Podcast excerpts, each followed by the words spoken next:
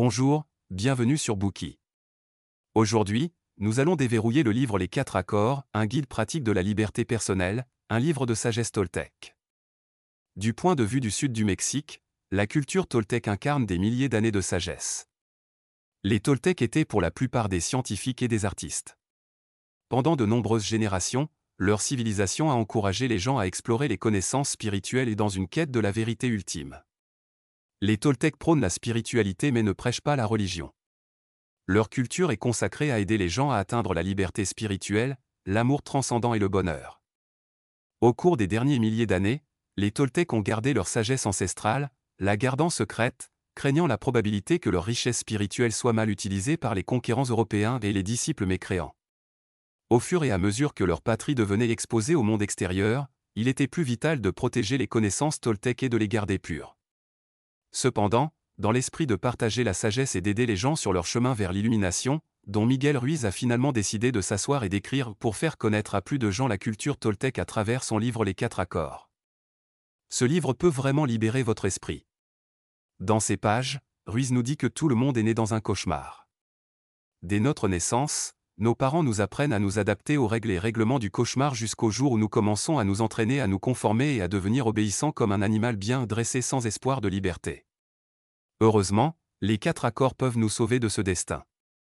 Les accords du titre sont les suivants, sois irréprochable avec ta parole, ne prends rien personnellement, ne fais pas de suppositions et fais toujours de ton mieux. Utilisant ces quatre accords comme nos outils, Ruiz vise à nous aider à percevoir la nature de notre souffrance et à nous libérer de l'esclavage invisible, afin de rechercher la vraie liberté et le bonheur. Ensuite, parlons du contenu du livre en trois parties. Première partie, une vie douloureuse dans les cauchemars. Deuxième partie, quatre accords qui vont changer votre vie.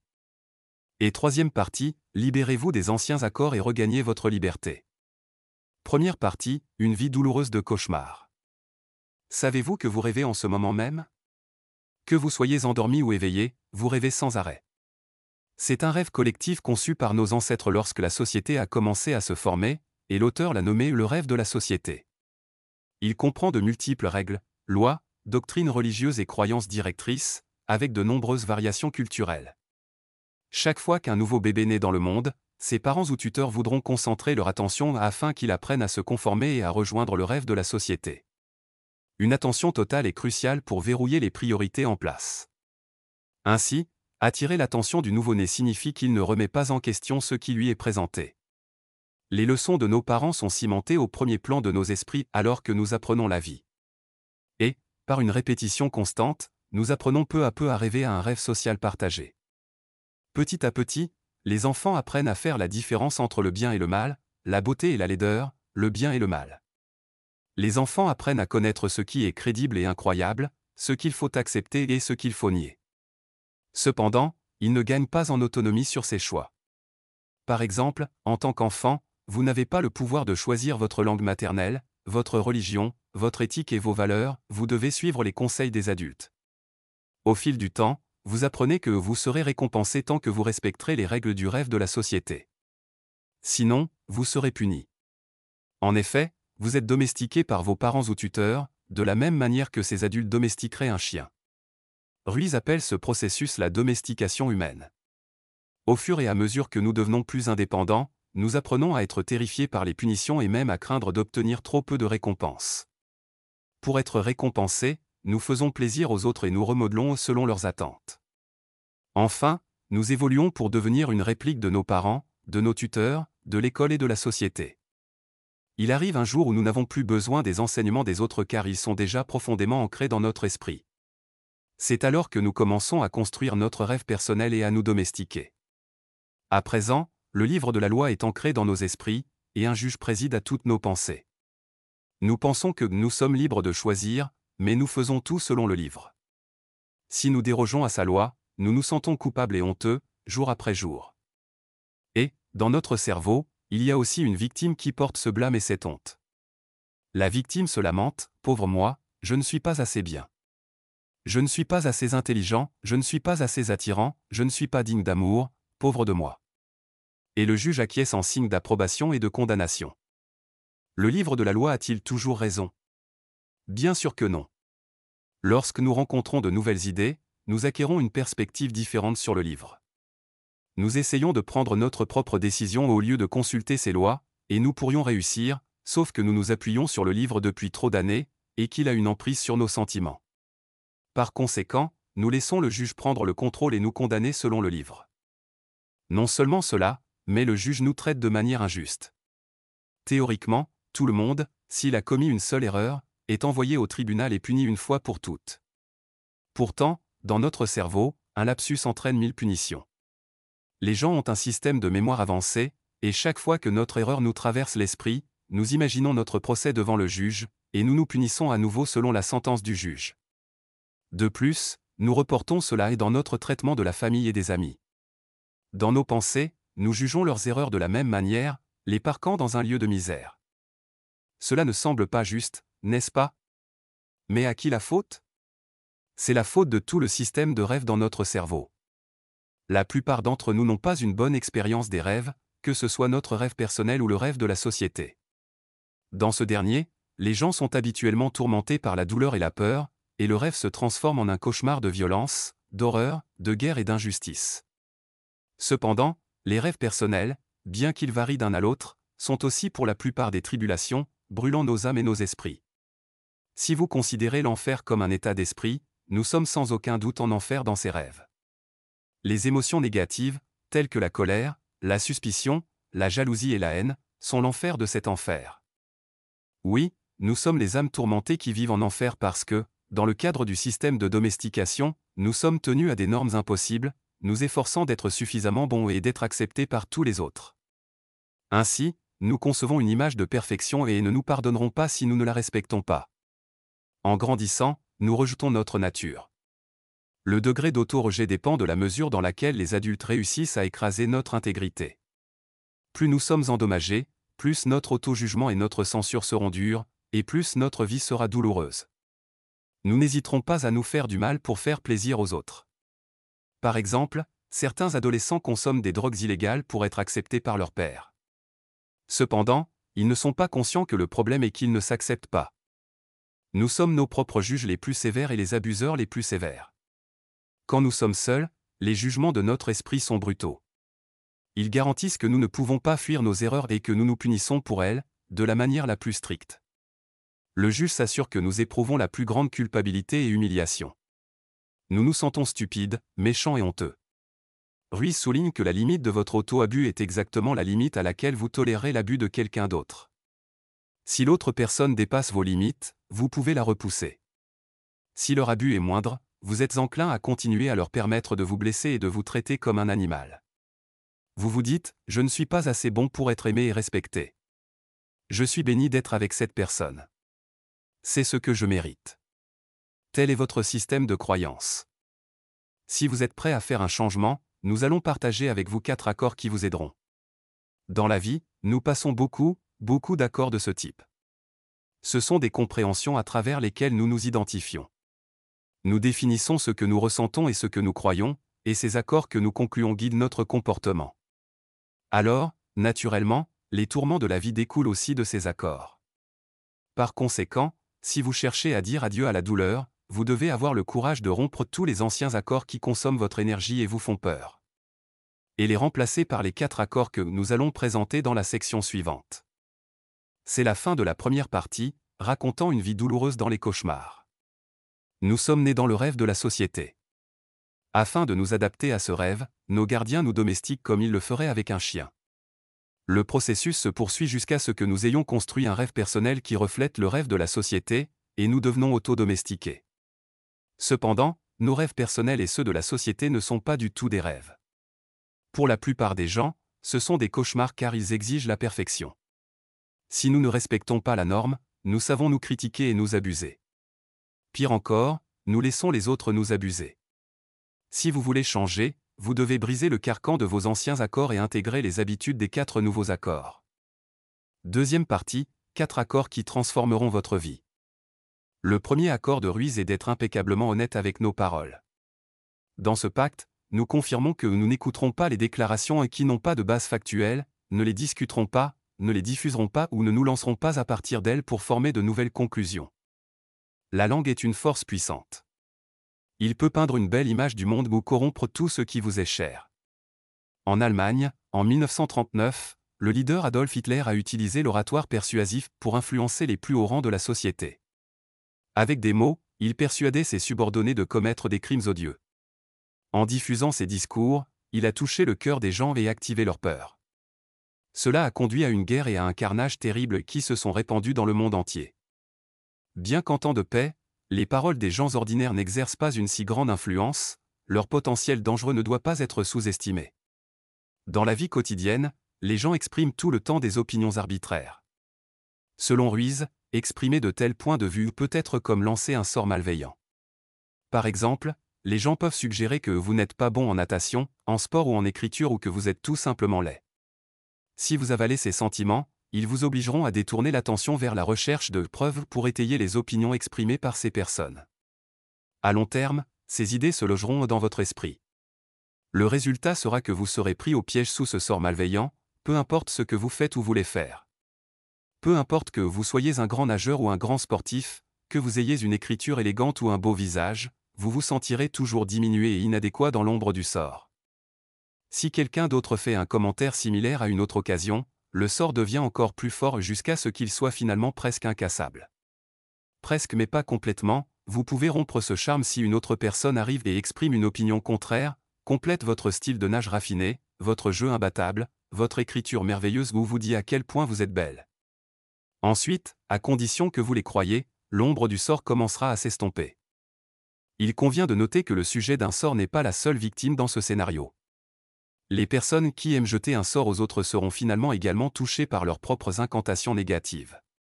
Cela se produira de deux manières, ceux qui entendent le sort seront ennuyés par celui qui les prononce, et ils peuvent envoyer des commentaires avec des coups de poignard malveillants à celui qui l'entend répandre des sorts nuisibles. C'est un processus réciproque, faites aux autres ce qu'ils font. À toi. Le sort que vous avez jeté sur les autres peut revenir vous hanter. Si vous exprimez vos opinions sans penser à leur authenticité, votre seuil pour avaler des mensonges et des conjectures mal intentionnées sera érodé. Votre esprit sera comme une maison sans porte où le mensonge et la méchanceté vont et viennent comme le vent. Et avec le temps, tous les mots valables se dégradent en simple commérage et vous en un marchand de commérage. Les ragots sont comme du poison enveloppé dans du sucre. Cela vous encourage à le prendre avec plaisir. Plus tard, lorsque vous êtes détendu et que vous aimez le goût agréable, cela pollue votre âme et votre esprit.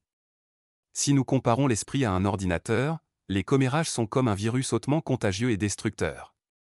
Le virus s'insinue dans l'ordinateur et le fait mal fonctionner. Imaginez que vous êtes un étudiant. Vous venez de vous inscrire à un nouveau cours. Sur le chemin de la salle de cours, vous rencontrez votre ami et il vous informe que le professeur est terriblement arrogant.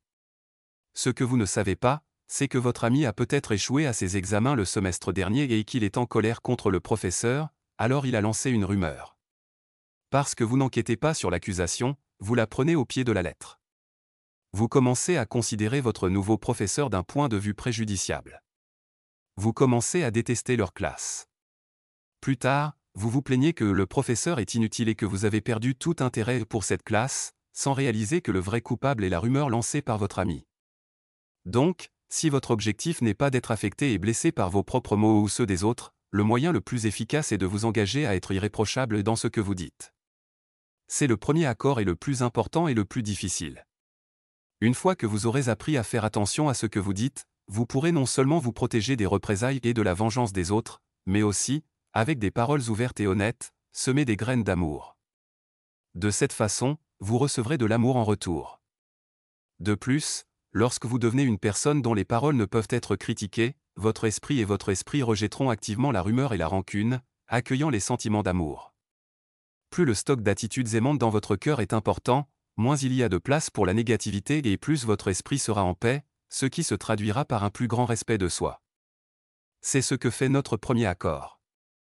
À première vue, la conclusion de cet accord peut donner l'impression que nous faisons quelque chose pour les autres, mais en fin de compte, c'est dans notre propre intérêt. Cependant, certaines personnes peuvent souligner que même si nous pouvons prendre le contrôle de nous-mêmes et de ce que nous disons, nous ne pouvons pas contrôler directement le comportement des autres et ce qu'ils disent. Comment éviter la mauvaise influence des autres? Notre deuxième accord est la réponse. Il dit, ne prenez rien personnellement. Imaginez que vous marchez dans la rue et que vous entendez quelqu'un derrière vous crier Eh, idiot Quand vous regardez en arrière, vous voyez que c'est un étranger. Comment vous sentez-vous? Êtes-vous tellement enragé que vous voulez leur donner un coup de poing, ou vous demandez-vous si vous avez vraiment l'air aussi stupide, et tout le monde peut le voir d'un coup d'œil? Cependant, il n'est pas nécessaire de penser de toute façon. Cet étranger ne vous connaît pas ou quoi que ce soit à votre sujet. Ce qu'ils disent n'a rien à voir avec vous. Vous devriez simplement les ignorer. Le monde de chacun est différent. Ce qui les concerne ne vous concerne pas.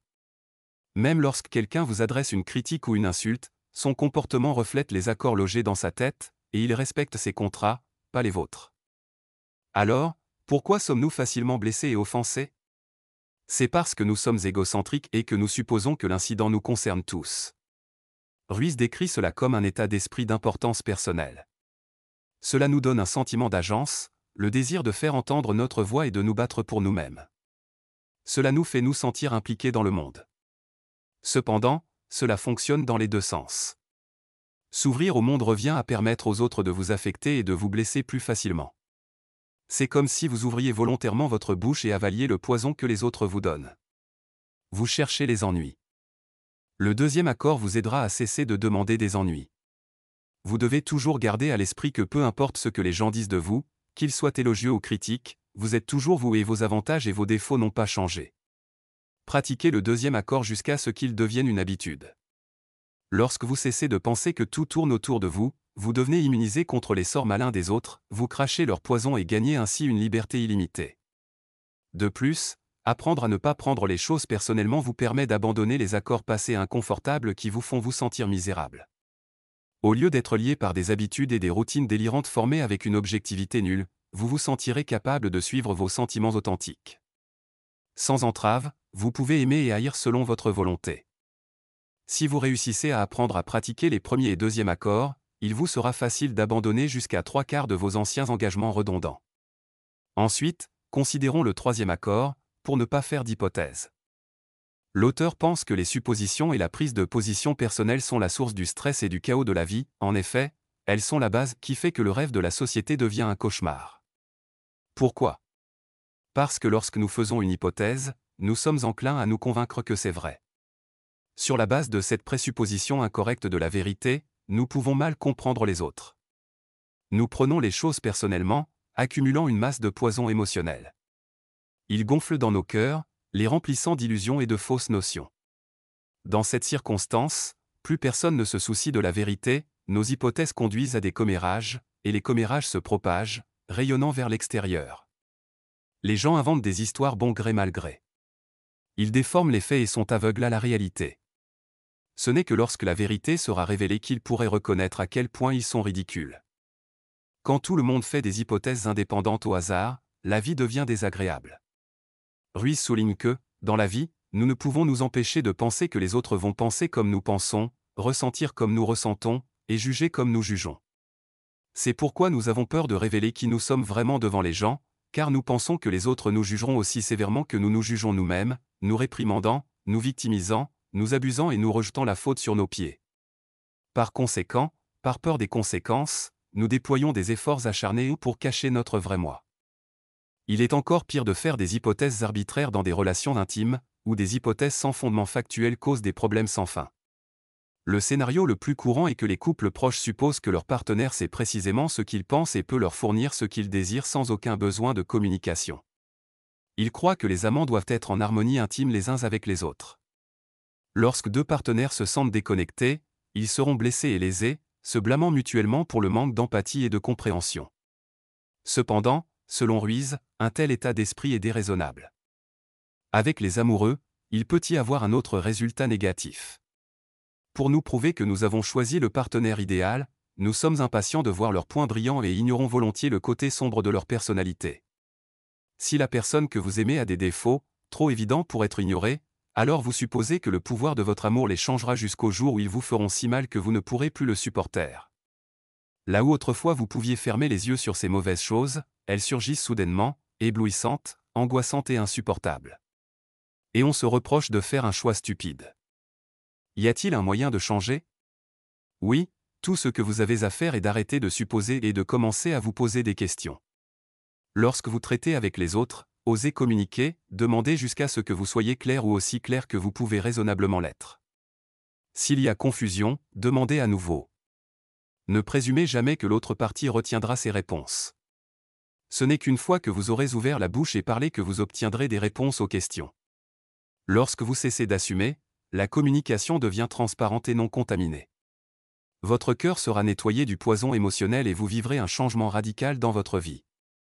Cependant, un changement positif exige des efforts et de l'analyse. Vous devez trouver un équilibre entre savoir et apprendre et comprendre et faire. Le quatrième accord concerne l'unification des actions avec ce que vous apprenez de ces nouveaux accords. Les actes sont plus éloquents que les mots, et le quatrième accord nous demande de nous efforcer continuellement de faire de notre mieux. Nous devons faire de notre mieux en toutes circonstances, ni plus ni moins. Cet accord nous aide à mettre en pratique la théorie des trois premiers accords, faisant de ces alliances des habitudes profondément enracinées dans nos vies. Votre meilleur n'a pas de norme universelle. L'état physique et mental de chacun varie considérablement d'un jour à l'autre, et plus encore selon l'occasion. Par conséquent, cet accord vise à ce que nous obtenions de meilleurs résultats lorsque nos niveaux d'énergie sont à leur maximum et que nous nous contentions de résultats moins spectaculaires lorsque nous sommes faibles ou malades. Lorsque nous sommes joyeux et pleins d'énergie, nos meilleures performances seront supérieures à la moyenne. Donc, ce sont les moments où il faut faire le plus. Lorsque nous nous sentons mal à l'aise, bouleversés et mal à l'aise, notre meilleur ne sera certainement pas aussi impressionnant. Dans ces moments-là, il est normal que nous fassions moins. Il est juste de dire que votre meilleur dépend beaucoup de votre état. Si vous faites honnêtement de votre mieux, même lorsque vous êtes moins productif parce que vous êtes fatigué ou malade, vous n'éprouverez ni honte ni remords. Au lieu de cela, vous pouvez vous sentir en confiance. Vous pouvez tenir tête à votre juge intérieur et promettre que vous n'êtes pas coupable. Un grand et contraignant sort a été rompu, et vous pouvez être libéré de l'oppression de l'autocritique. L'auteur insiste sur le fait qu'il n'est pas efficace de surpasser son meilleur. Il y avait un pèlerin dévot qui voulait transcender la souffrance du monde et chercher les conseils d'un grand enseignant. Ils ont demandé, si je passe 4 heures à méditer chaque jour, combien de temps me faudra-t-il pour transcender mes soucis? Le professeur a répondu, 10 ans, le pèlerin a poursuivi son interrogation, donc, si je médite 8 heures par jour, je peux transcender en 5 ans? Le professeur regarda et secoua la tête, si oui, peut-être que vous transcendrez dans vingt ans. Le pèlerin était perplexe. Le professeur a dit que c'était parce que le pèlerin n'était pas encore un moine ascète. Ils avaient encore besoin de profiter de leur vie. Si le pèlerin passait huit heures par jour à méditer, il serait trop épuisé pour s'amuser. Méditer pendant huit heures dépassait leur meilleur et serait moins productif. Pour faire de notre mieux, nous devons aussi agir parce que nous l'aimons pour lui-même au lieu d'anticiper ses éventuelles récompenses. Dans la vie, la plupart du temps, les gens se concentrent sur les résultats et non sur le processus. Prenons l'exemple d'un emploi régulier. Beaucoup de gens doivent travailler de 9h à 17h, mais leur travail est une épreuve. Ils considèrent qu'ils doivent travailler pour payer le loyer et mettre de la nourriture sur la table. L'aspect le plus satisfaisant du travail pour ces personnes est de recevoir leur salaire. Le reste du temps, ils sont dans un état mental misérable. Les jours de semaine malheureux entraînent de la frustration le week-end s'ils ont du temps libre. Ils manquent d'énergie pour faire ce qu'ils veulent vraiment. Peut-être reste-t-il ivre pour effacer le galimatias angoissant du travail et de la vie.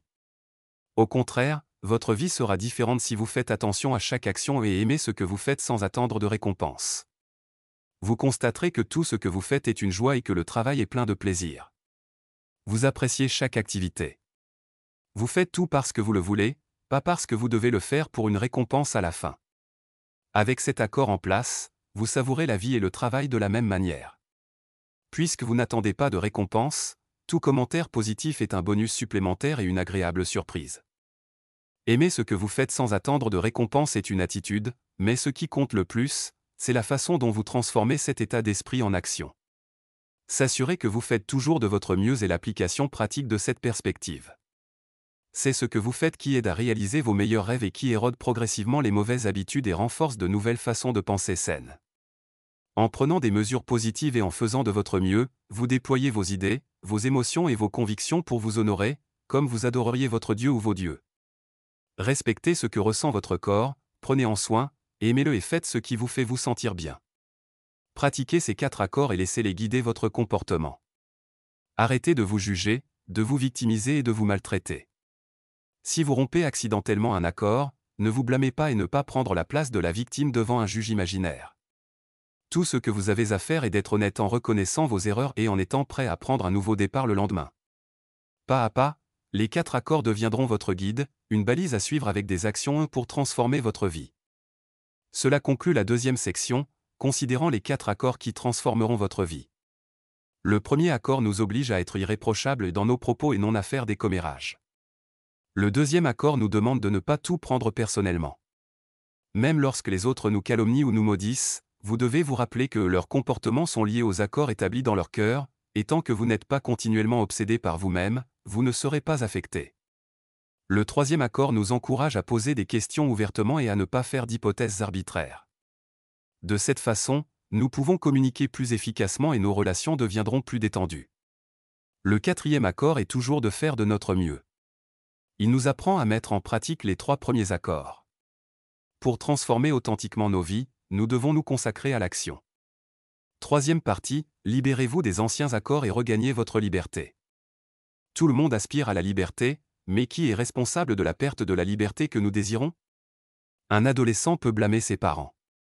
Ils peuvent avoir l'impression que toutes sortes de règles imposées par leurs parents restreignent leur liberté. Les personnes mariées peuvent croire que c'est leur certificat de mariage qui les freine et limite leur autonomie. Est-ce vrai? L'adolescent embrassera-t-il la liberté dès qu'il sera grand? Après un divorce, les divorcés jouiront-ils de la liberté? Non, ils ne le feront pas.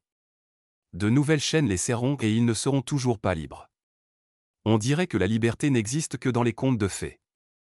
En fait, nous avons tous jadis joui de la liberté. C'était quand nous avions entre 2 et 4 ans. À cet âge, les enfants sont comme des animaux sauvages, ils ne se soucient pas de l'avenir.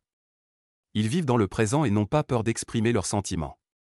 Les jeunes enfants diront tout à tout le monde, ce qu'ils aiment et ce qu'ils détestent.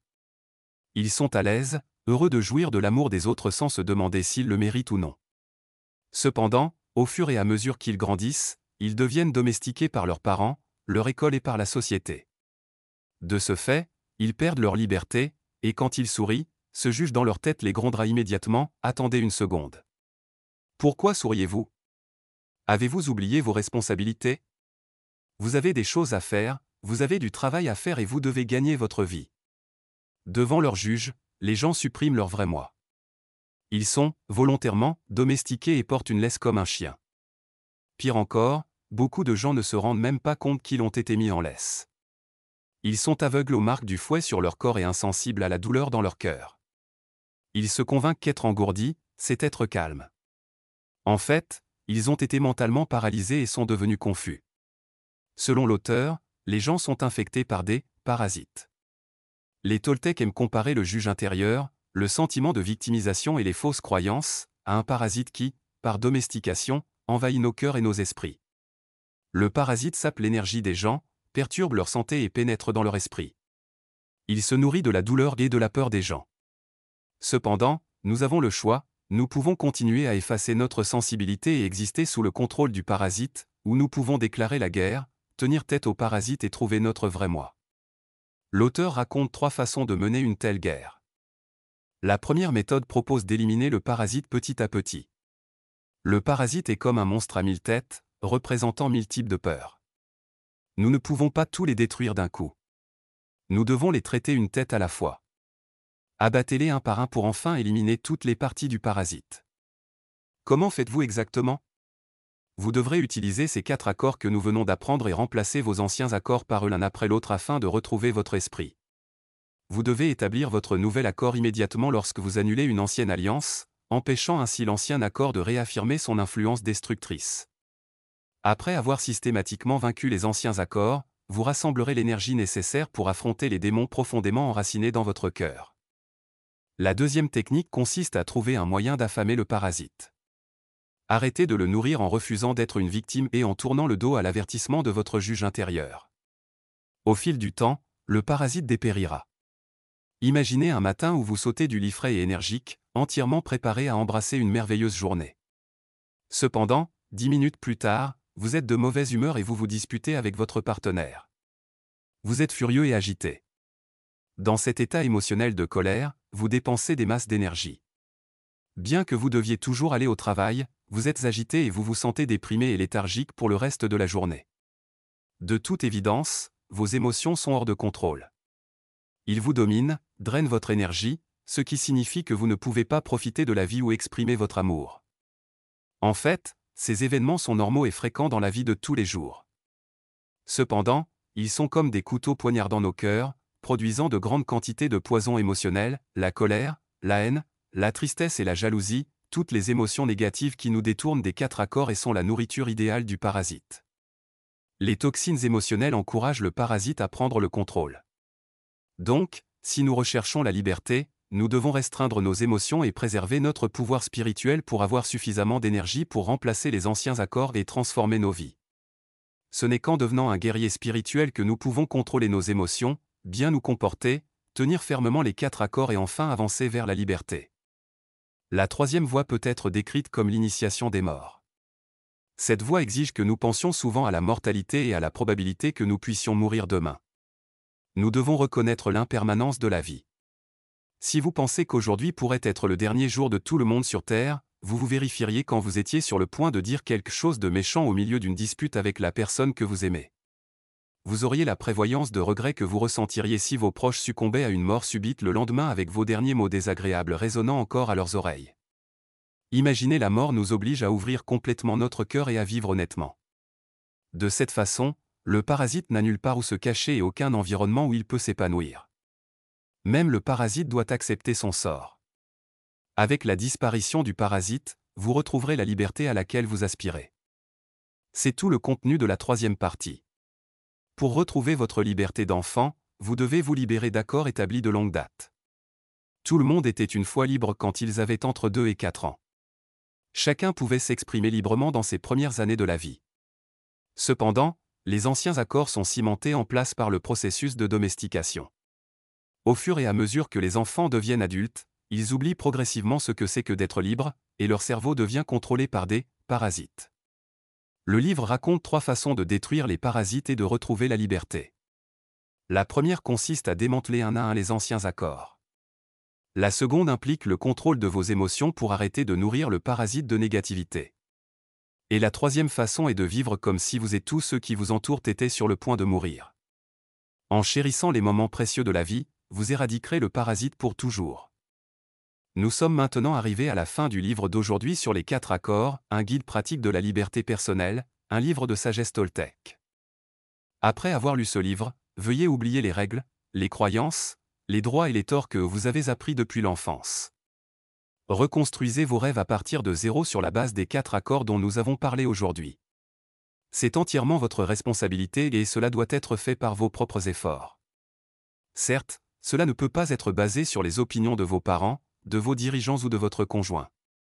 Il doit représenter exclusivement vos valeurs et votre vision du monde.